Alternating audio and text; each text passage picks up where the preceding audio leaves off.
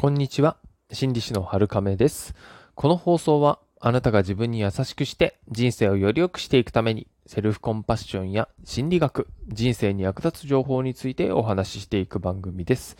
さあ皆さん、今日からですね、12月ですね。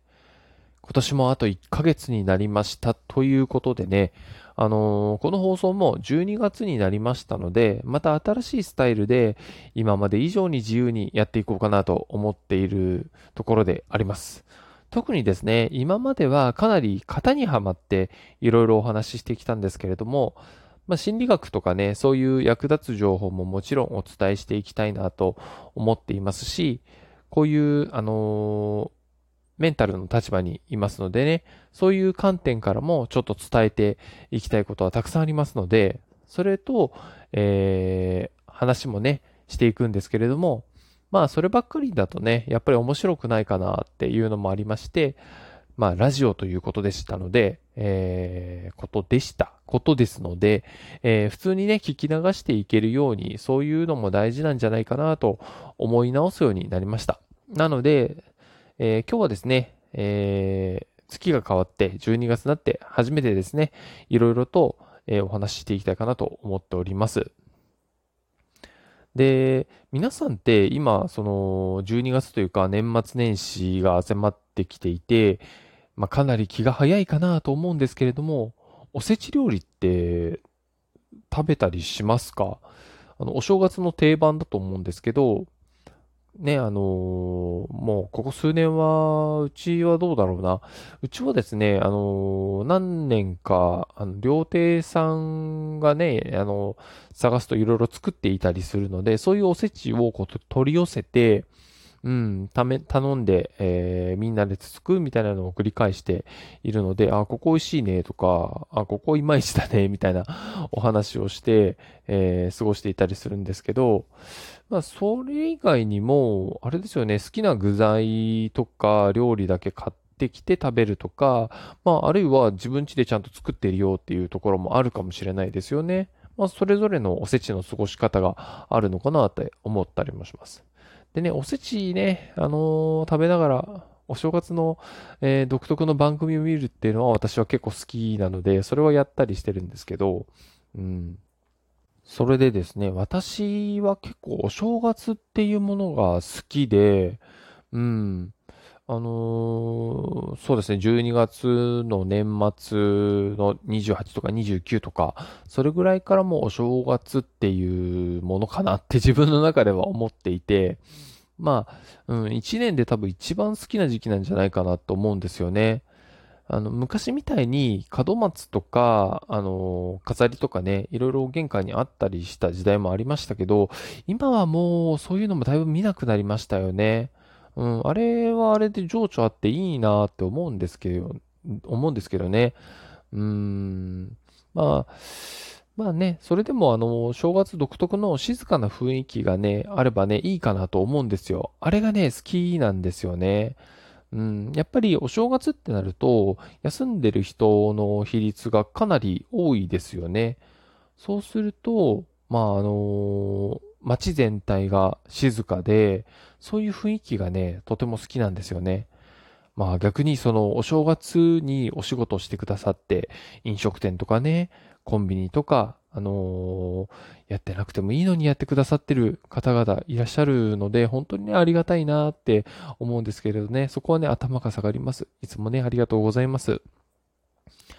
でもね、えー、こう、そういう人たちが裏で頑張ってくださってる、えー中でね、えー街自体は静かで車も走ってる数が少ないですし、なんならね、街を歩いてる人の数も少ないですよね。なんかね、そういう中にいると、ああ、すごい心休まるなーとか、社会全体がお休みっていうのもいいよなーっていうのがね、あって、それがね、すごく好きなんですよね。で、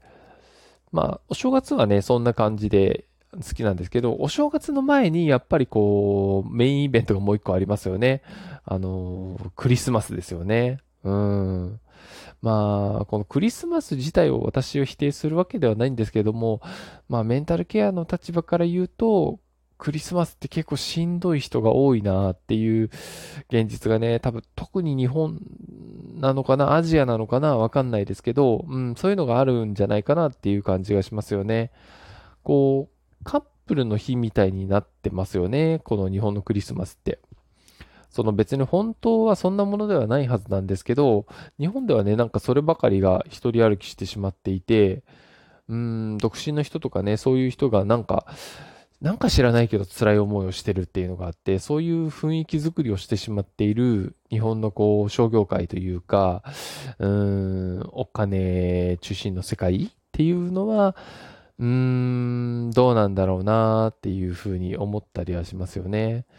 まあ、とはいえ、実際に海外のクリスマスを体験したことはないので、どんなものなのかっていうのはちょっと、はっきりは私もわからないんですよね。うん。ただまあ、それでも、やっぱり家族で過ごすとか、あの、熱心なクリスチャンの方はね、あの、キリスト様にお祈りしたりとか、そういう経験なイメージがあるので、うん、まあ、もちろん日本の中にもそういう部分がないとは言わないんですけど、うん、どうしてもこう全体的にはお金中心、商業中心、えー、快楽中心で回ってしまっているじゃないかなっていうのがあって、それは少し気になっている部分ではあるんですよね。ただまあ、いいところもあって、翌日ね、あのー、ケーキとか 安くなるじゃないですか。あのー、クリスマスケーキの残りをね、売り尽くそうとして。あ、でも今年どうですかね？今年もやるのかな？そういうの。結構ね、SDGs の普及とか、あとは、その、食べ物をね、その、無駄にしてはいけないよ、とかいうのがあるので、あと、原材料費もね、かなり高くなってて大変だと思うので、そのあたりの、あのー、節約っていうところでも受注販売にしたりとかね、なってるんじゃないかなとも思うので、ちょっと少ないかもしれないですね。うん。まあ、そんなこんなで、えー